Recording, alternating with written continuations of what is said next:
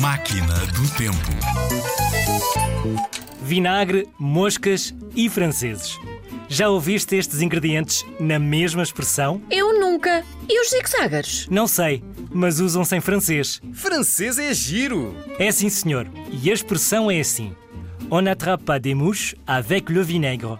Ou seja, não se apanham moscas com vinagre. Grande expressão! Pois é, e sabes o que significa? Que para atingir um objetivo ou conseguir a ajuda de alguém, é melhor termos paciência e sermos simpáticos. Olá lá! Pronto, não sermos mal educados. Que expressão tão curiosa. On attrape pas des mouches avec le vinaigre. Não se apanham moscas com vinagre.